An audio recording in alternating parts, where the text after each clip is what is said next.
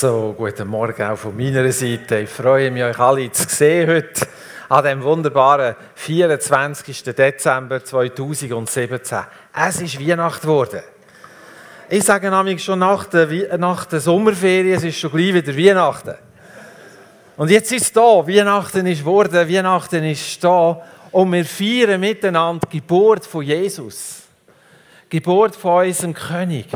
Weil der König kommt der König kommt. Mögt ihr euch erinnern, vor ein paar Wochen habe ich einmal gesagt, wo die, äh, die Hillary da gestanden ist. Das Kind ist schon da. Hä? Da, bei mir nicht. Und es kommt. Und der König ist da. Er ist da. Aber er kommt auch noch. Er kommt mehr. Er kommt uns entgegen. Hast du gewusst, dass nicht nur wir in die Ewigkeit hineinlaufen, sondern dass die Ewigkeit, dass Jesus, der König, uns entgegenkommt? Er kommt uns entgegen. Er kommt zu uns. Er ist Mensch geworden. Er ist Mensch geworden. Er ist gekommen. Er hat die Herrlichkeit beim Vater verloren und ist Mensch geworden und ist gekommen. Und das ist so etwas un verstandsmäßig, zum Unbegreifen vom Verstand her. Aber ist so etwas Gewaltiges, so etwas Überwältigendes, so etwas, wo jeder Rahmen sprengt, dass es eines der grössten Ereignisse, wenn nicht das grösste Ereignis, nein, es ist das grösste Ereignis, dass Jesus Mensch geworden ist. Jesus ist Mensch geworden.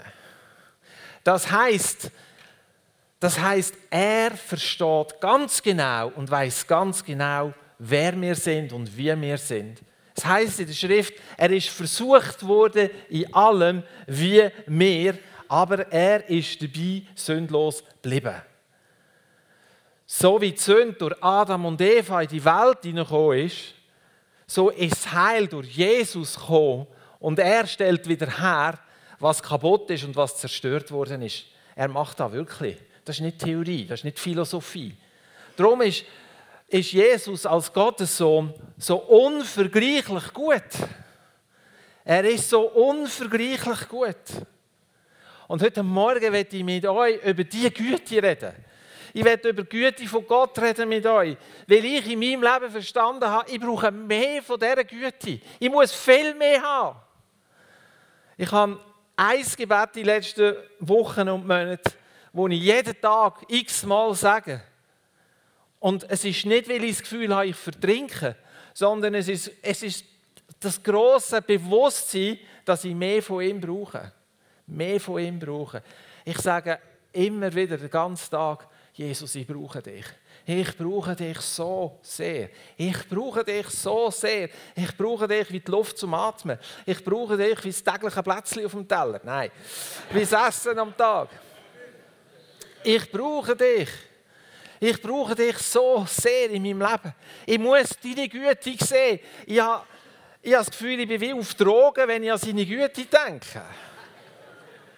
Sicher, ja, wie, äh, es zieht mich dort hin. Ich fühle mich manchmal so wie ein, äh, ein Abhängiger. Wo ich muss die Güte sehen. Ich muss sie haben. Ich muss die Güte in meinem Leben sehen. Es nützt mir gar nichts, wenn ich von dieser Güte höre wenn ich die Güte lese in der Bibel, ich muss sie haben in meinem Leben. Ich muss die Güte haben. Ich muss sie haben. Und zwar aus dem einfachen Grund, weil ich anfangen habe entdecken, wer der Vater ist. Und ich werde euch jetzt, ich werde euch jetzt zum Anfang von dieser Predigt etwas zeigen aus einem Film. Und zwar aus dem Film Die Hütte, eine Szene. Ich weiß nicht, wer den Film kennt. Viele von euch werden ihn kennen. Einige auch noch nicht.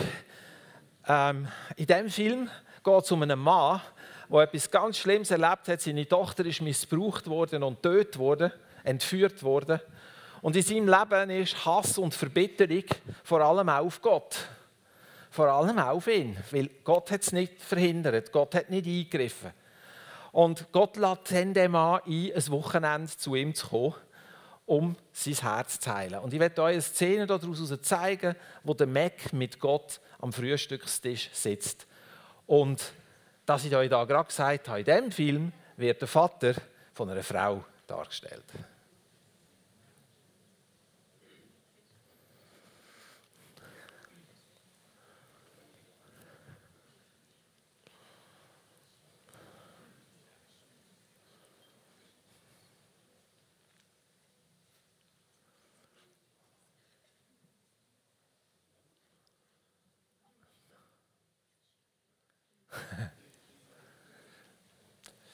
Nicht stressen, wir harren die Dinge, die da kommen.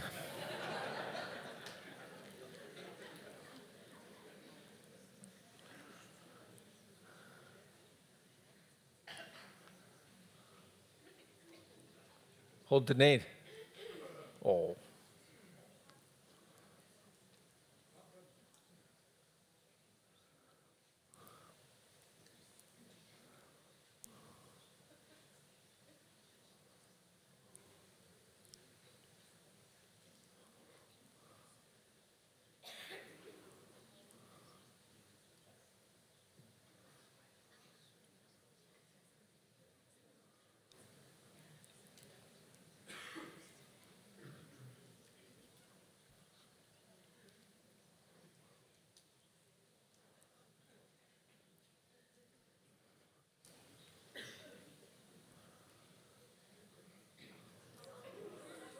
Das sieht gut aus.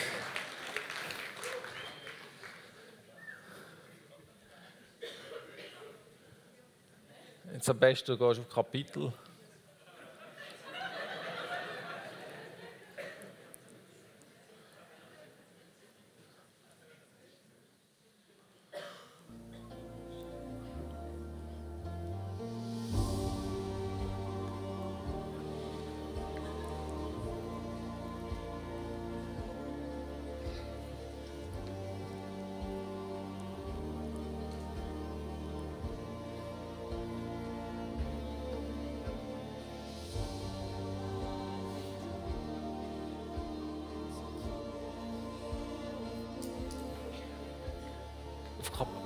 Kannst auch auf Kapitel gehen.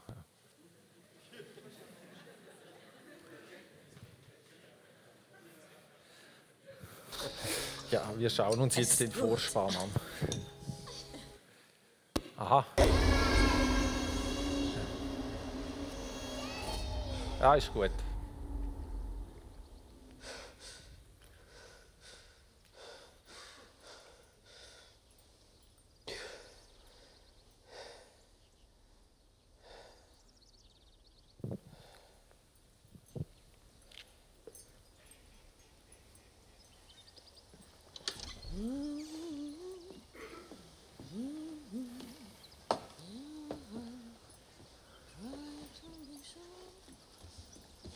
Morgen,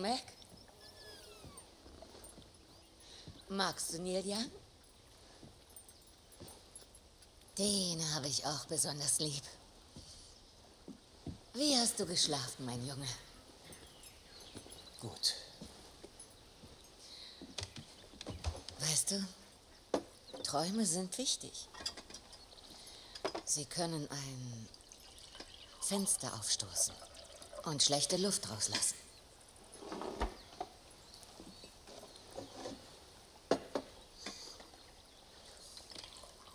Jemanden, den du nicht besonders lieb hast? Nein. Es ist mir nicht gelungen, einen zu finden. Ich glaube, so bin ich nun mal.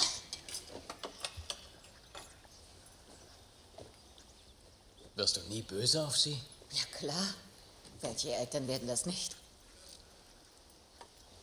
Das ist dann die Sache mit deinem Zorn, nicht wahr? Mein was? Dein Zorn. Ich kann dir nicht folgen. Ach komm. Jeder weiß, dass du Menschen bestrafst, die dich enttäuschen. Nein. Ich brauche die Menschen nicht zu bestrafen. Die Sünde in sich ist eine Strafe. Auch wenn es dir schwerfällt, das zu akzeptieren. Weißt du, ich bin mitten in all dem, was du als Durcheinander wahrnimmst. Und tue alles zu deinem Besten. Und nichts anderes. Wie kannst du das sagen? Bei all dem Schmerz und Leid auf dieser Welt. Wie glaubst du, kann Gutes daraus entstehen, wenn ein kleines Mädchen von einem kranken Unmenschen ermordet wird? Du veranlasst zwar sowas nicht, aber du tust nichts, um es zu verhindern. Mackenzie, du suchst nach Erklärungen für deine Welt mit Hilfe eines sehr lückenhaften Bildes. Alles betrachtest du nur durch das Schlüsselloch deines Schmerzes. Der eigentliche Fehler in deinem Leben ist, dass du nicht verstehst, dass ich gut bin. Das bin ich. Und wenn du mich kennen würdest und wüsstest, wie sehr ich dich liebe, auch wenn du das nicht wahrhaben willst, würdest du erkennen, dass ich in deinem Leben nur zu deinem Besten wirke. Und dann würdest du mir vertrauen. Dir vertrauen? Warum sollte ich das?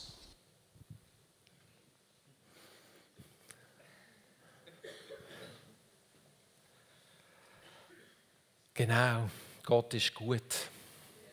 Gott ist wirklich, wirklich gut. Und was wir da so schön gesehen haben, ist, dass Gott das so sich sogar sagt, er ist gut. Und wenn der Mac würde sehen, dass Gott gut ist, könnte er mit seinem Schmerz einen anderen Umgang finden. Dann könnte sein Herz geheilt werden. So, dass Gott gut ist, ist nicht nur eine Theorie, sondern wir müssen das erleben, dass Gott wirklich, wirklich gut ist. Und ich glaube, wir sehen das, dass Gott gut ist, indem wir sehen, dass Jesus Mensch geworden ist. Darum ist Weihnachten geworden. Darum ist Gott selber zu den Menschen gekommen. Ich glaube, dass es für uns extrem wichtig ist, dass wir erkennen, dass Jesus gekommen ist, um uns wiederherzustellen und zu retten wir wissen die Dinge alle. Aber ich glaube, dass Gott uns begegnet ist aus einem ganz speziellen Grund. In der Bibel steht ein paar Sachen, warum das Jesus gekommen ist. Oder eigentlich stehen viele Sachen in der Bibel, warum Jesus gekommen ist. Ich habe euch hier eine Liste. Er ist gekommen, dass, wir, dass unsere Sünde gesühnt wird. Er ist gekommen, dass wir die Todesstrafe, die wir verdient hätten, er auf sich nimmt. Und das hat zur Folge, dass wir das empfangen, was nur er eigentlich verdient hat. Verstehen Sie den Umkehrschluss? Er hat das genommen, was wir verdient hätten. Und hat uns das gegeben, was nur ihm zugestanden wäre, das ewige Leben. Er ist gekommen, um das Werk vom Bösen zu zerstören. Er ist gekommen, Macht und Gewalten zu entwaffnen.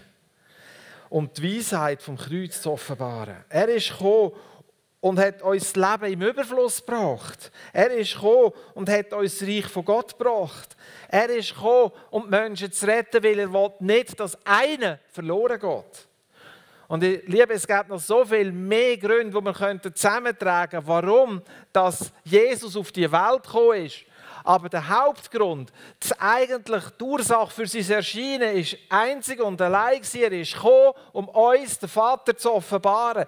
Er ist gekommen, um uns zu zeigen, dass der Vater uns wirklich liebt. Und in dem Film, wo, wo die Hütte heißt, geht es eigentlich darum, dass der Mann dieser Liebe begegnet. Dass der Mann die Liebe kann sehen kann, die der Vater für ihn hat. Amen.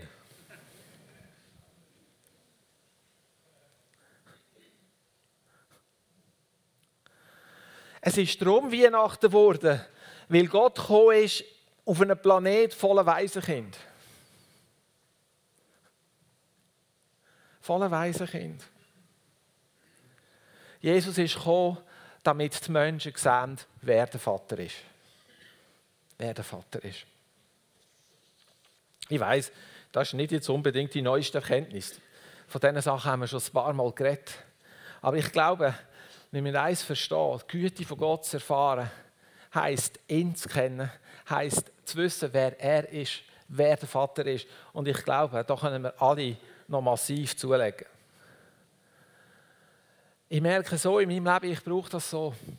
Ich kann nicht mehr sein ohne die Liebe vom Vater in meinem Leben. Sicher, mein Vater hat mich gern auf dieser Welt.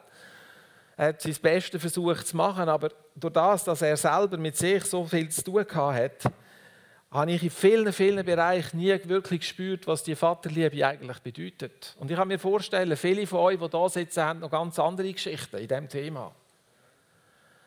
Und ihr Lieben, wenn wir es zulassen, dass diese Geschichten verhindern, dass wir die Liebe vom Vater sehen, dann ist es genau das Gleiche, was in diesem Film passiert, wo etwas Schreckliches passiert ist, wo man menschlich nicht erklären kann.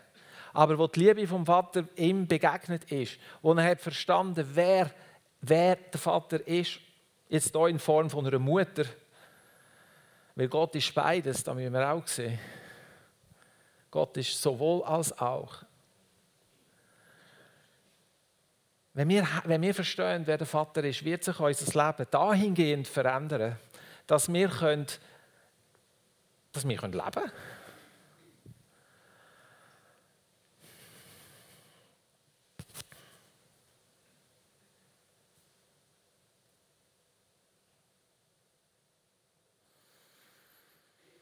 Was für Bilder haben wir über Gott, dem Vater? Was schwirrt in unseren Köpfen? Kannst du von Herzen sagen, dass er gut ist? Kannst du von Herzen sagen, Gott ist gut und er ist immer gut? Immer. Egal, was in deinem und in meinem Leben passiert, er ist einfach gut. Können wir das so sagen? Amen. Ja, dann sagen wir das mal. Amen.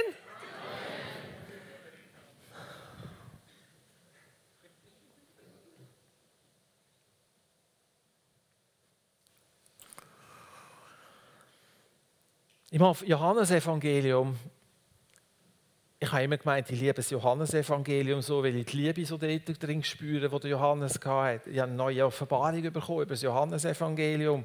Ich liebe das Johannesevangelium, weil dort so viel über den Vater steht. Nein, lesen das Johannesevangelium, da steht so viel über den Vater. Ich habe mal alle Bibelstellen rausgeschrieben, die über den Vater handeln. Ich habe sechs A4 Seiten, Schriftgröße 10 gefüllt sechs a vier Seiten aus dem, nur aus dem Johannesevangelium über Bibelstellen, wo der Vater alles ist. Und hat die nachher alle gelesen. Ich bin überwältigt. Ich bin überwältigt, wer der Vater ist.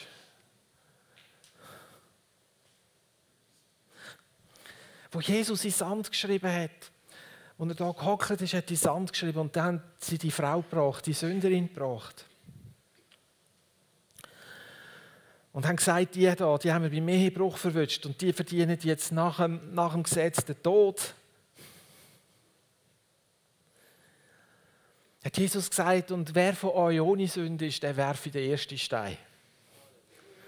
Und ich weiß nicht, was Jesus in Sand gekribbelt hat oder gemalt hat, ich habe keine Ahnung, aber irgendwer, die haben mich schon manchmal gefragt, ist es nicht auch schon so gegangen, warum, wo Jesus den Satz sagt, haben sich alle abwenden und sind gegangen, davon geschlichen sind sie, die, die sie haben wollen steinigen.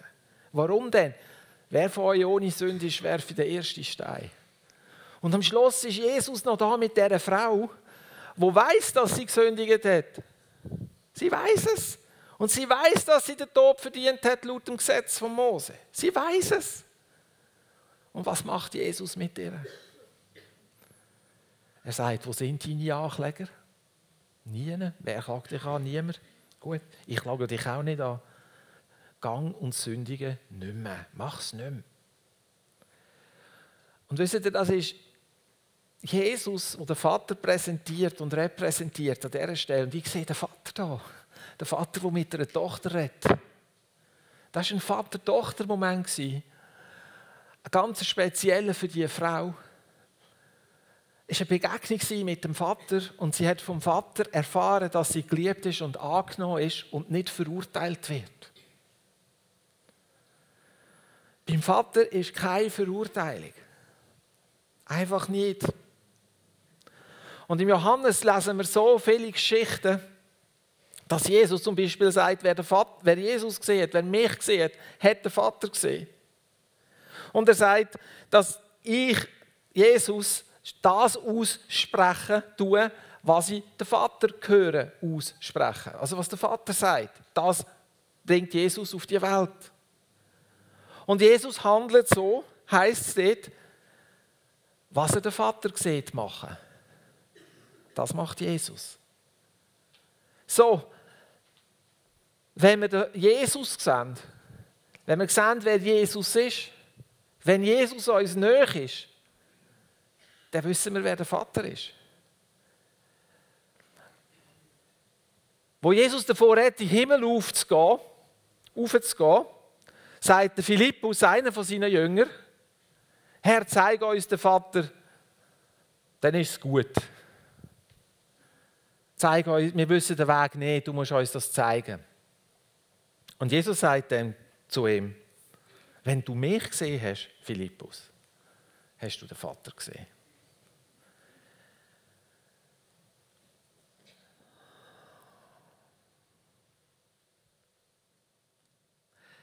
Der Mose, kennen ihr den Mose? Der Mose hat, hat einmal die Herrlichkeit von Gott gesehen. Er hat gesagt zu Gott, lass mich deine Herrlichkeit sehen. Er hat fast ein bisschen gestürmt bei Gott, er hat das unbedingt gesehen. Und dann hat Gott gesagt zum Mose, ich will meine Güte vor deinem Angesicht vorüberziehen lassen. Meine Güte. Mose will die Herrlichkeit sehen und Gott sagt, ich will meine Güte vor dir vorüberziehen lassen. Güte und Herrlichkeit. Güte Gottes vorüberziehen lassen. Güte Gottes sehen. Das hat Mose so verändert, dass, als er vom Berg oben runtergekommen ist, er gestrahlt hat wie die Sonne. So wie wenn er mit dem Atommeiler in Kontakt geraten wäre. Nur die Selbststrahlung war zum Leben und nicht zum Tod.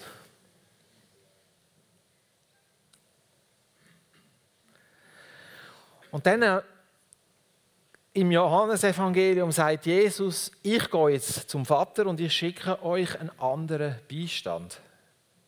Und mit anderen Beistand meint er den gleichen Beistand. Also andere ist nicht irgendeine andere Person wie ich jetzt und sage der Markus. Wir heißen zwar gleich und dennoch sind wir unverwechselbar verschiedene Personen. Hoffe ich doch. Nein.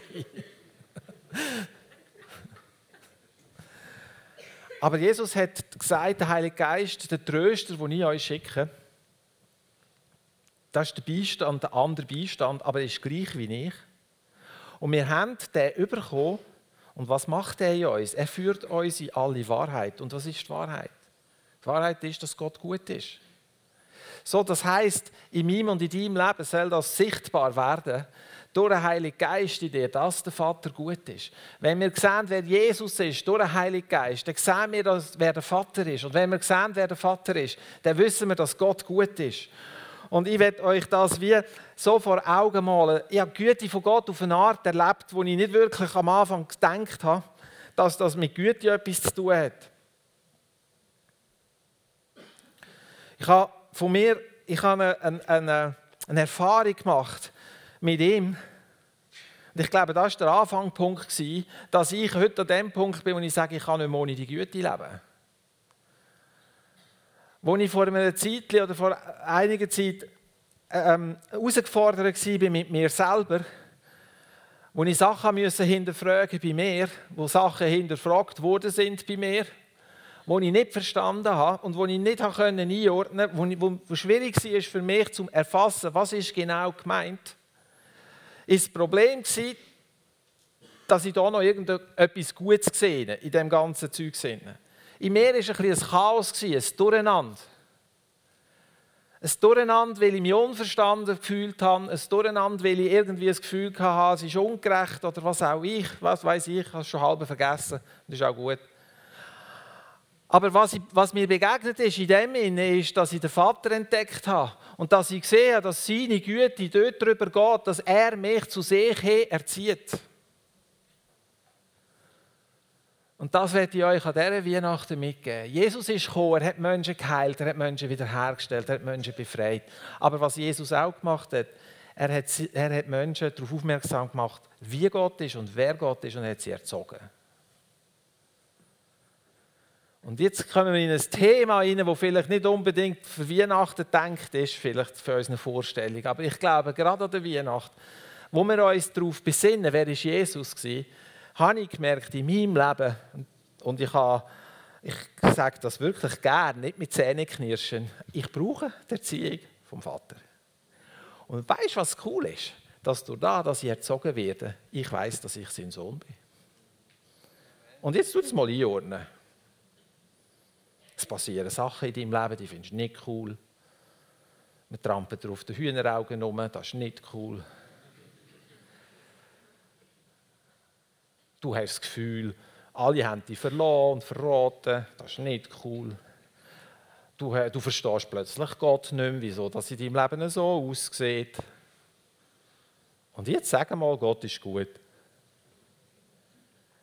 Und ich habe in diesem Schlamassel entdeckt, es ist wirklich wahr, Gott ist gut. Gott ist wirklich gut. Er erzieht mich. Er erzieht mich. Und das ist das Zeichen, dass ich sein Sohn bin.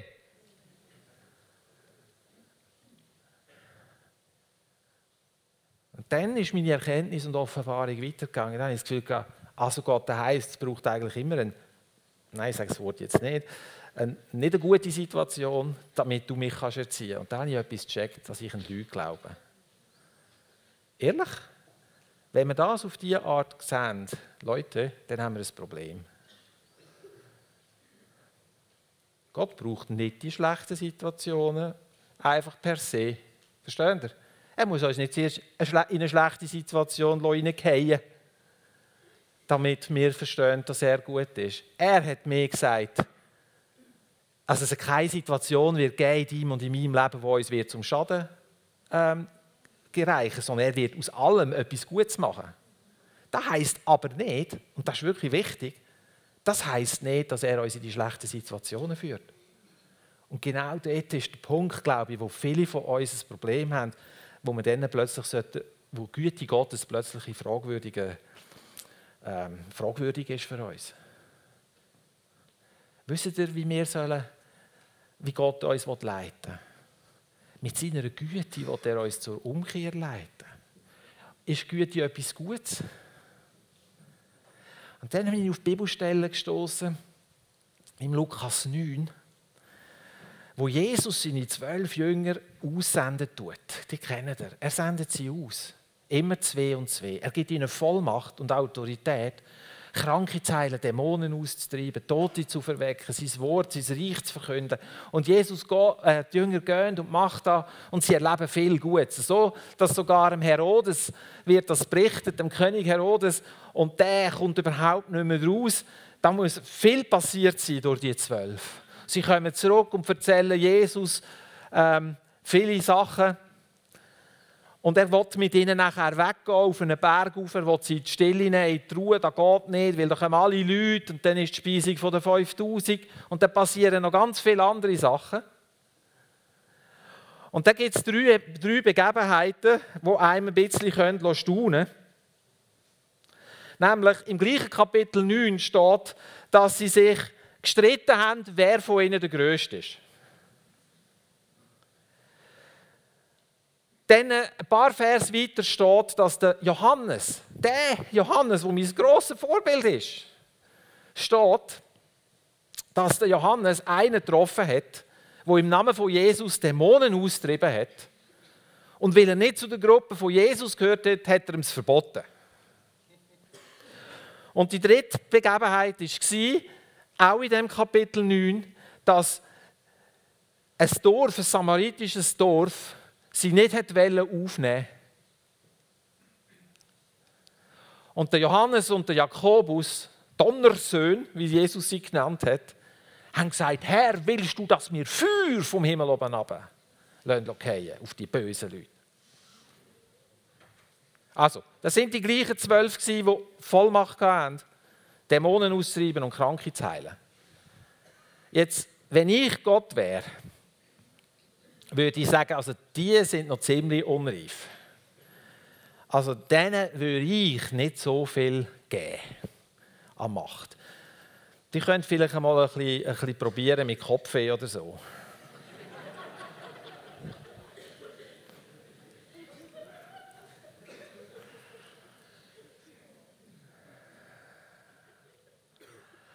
Aber Jesus hat jedes Mal, wenn er so eine Situation war, hat die, seine Jünger korrigiert.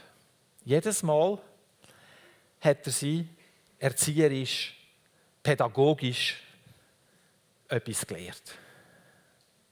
Und wenn ich das so lese, dann kommt mir Güte entgegen von Jesus. Er hat nicht gesagt, Leute, mit euch hat es überhaupt keinen Wert. Jetzt bin ich fast drei Jahre bei euch, das hat keinen Sinn. Geht ihr wieder zurück. Ich suche mir zwölf andere. Sondern er hat nicht Angst vor dem Chaos, das sie abgelassen haben. Und er hat sie einfach gelehrt, wie es richtig ist. Und sein Wort hat Macht gehabt. Und ich habe gesehen, dass die Güte von Gott etwas ist, wo er mir darauf aufmerksam macht und er mir zeigt. Und wisst ihr was? Ich glaube, dass viele von diesen Situationen, wo ich, ich rede einfach von mir, hm?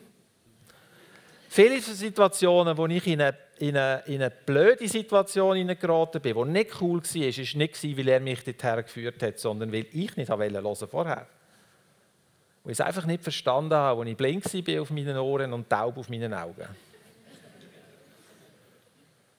wo ich es nicht verstanden habe. Mir sind Sachen in Sinn gekommen in meinem Leben, wo Gott eigentlich mir gesagt hat, und irgendwie ist es nicht rein. Es ist einfach, ich weiß auch nicht, schwer von Begriff.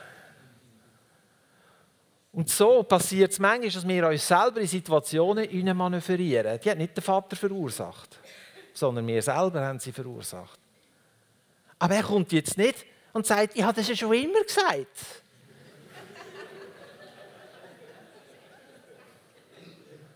Sondern er kommt und nimmt uns und, und dreht die Situation, dass aus dem etwas Gutes wird. Hey, er ist so gut. Liebe Freunde, wir brauchen die Erziehung vom Vater. Und die Erziehung vom Vater ist gut. Die ist so gut. Und mein Gebet ist, Jesus, mach mich so sensibel auf deine Stimme. Vater, lass mich so näher kommen, dass ich nicht immer, dass ich nicht in so Scheißsituationen nie gerate. Sage ich es auch gleich. Ich muss immer sondern dass ich deine Stimme, dass du mich mit deinen Augen kannst leiten kannst. Dass, dass ein Blick von dir lenkt und ich verstehe es ich brauche so deine Güte. Und heute Morgen werde ich dir die Güte von Gott empfehlen. Ich werde dir die Güte von Gott herstellen und sagen, Gott liebt dich. Und wie es im Film geheißen hat, ob es jemanden gibt, den er nicht besonders liebt, muss ich sagen, ja, es gibt niemand. Er liebt uns alle besonders und speziell, weil jeder von uns auf eine andere Art und Weise gemacht worden ist. Jeder von uns hat etwas von, der, von dem unvergleichlichen Wesen Gottes in sich. Und jeder von uns ist sein Kind. Und es hat einen ganzen Planet voll Menschen, die weise sind. Und die müssen die Güte vom Vater kennenlernen. Unser, unserem Planet gehen die Lösungen aus. Habt ihr gewusst? Probleme nehmen überhand, Probleme werden grösser, aber die Liebe vom Vater ist mehr als das. Die Liebe vom Vater überwindet alles, jede Situation, jede Not, jede Krankheit. Es gibt keine Situation, wo sich dem entziehen kann. Die Liebe vom Vater ist über alles andere erhaben und erhoben und durchdringt alles. Und er hat gesagt, dass er durch dich und durch mich die Liebe zu den Menschen transportieren will. Dass jeder, der mit dir in Begegnung kommt, eine Begegnung mit dem Vater hat. Und wenn es eine Botschaft gibt heute Morgen, die ich habe, dann ist es das, dass durch mich du siehst, dass ein Vater da ist, der dich liebt. Etwas anderes wollte ich gar nicht.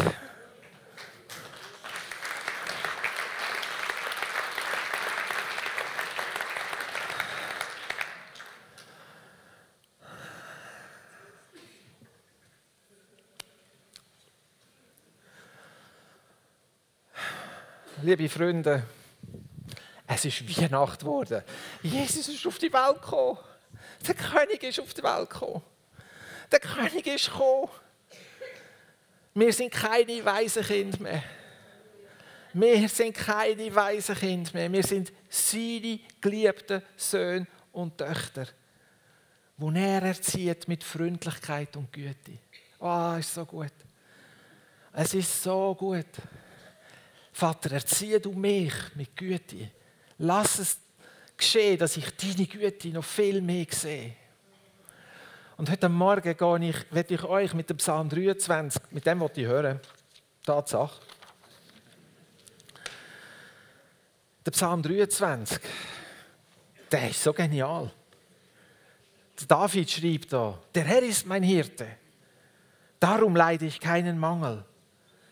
Er bringt mich auf Weideplätze mit saftigem Gras und führt mich zu Wasserstellen, an denen ich ausruhen kann. Er stärkt und erfrischt meine Seele. Er führt mich auf rechten Wegen und verbürgt sich dafür mit seinem Namen. Selbst wenn ich durch ein finsteres Tal gehen muss, wo Todesschatten mich umgeben, fürchte ich mich vor keinem Unglück, denn du, Herr, bist bei mir. Dein Stock und dein Hirtenstab geben mir Trost. Du lädst mich ein und deckst mir den Tisch selbst vor den Augen meiner Feinde. Du salbst mein Haupt mit Öl, um mich zu ehren, und füllst meinen Becher bis zum Überfließen. Nur Güte und Gnade werden mich umgeben alle Tage meines Lebens. Und ich werde wohnen im Haus des Herrn für alle Zeit.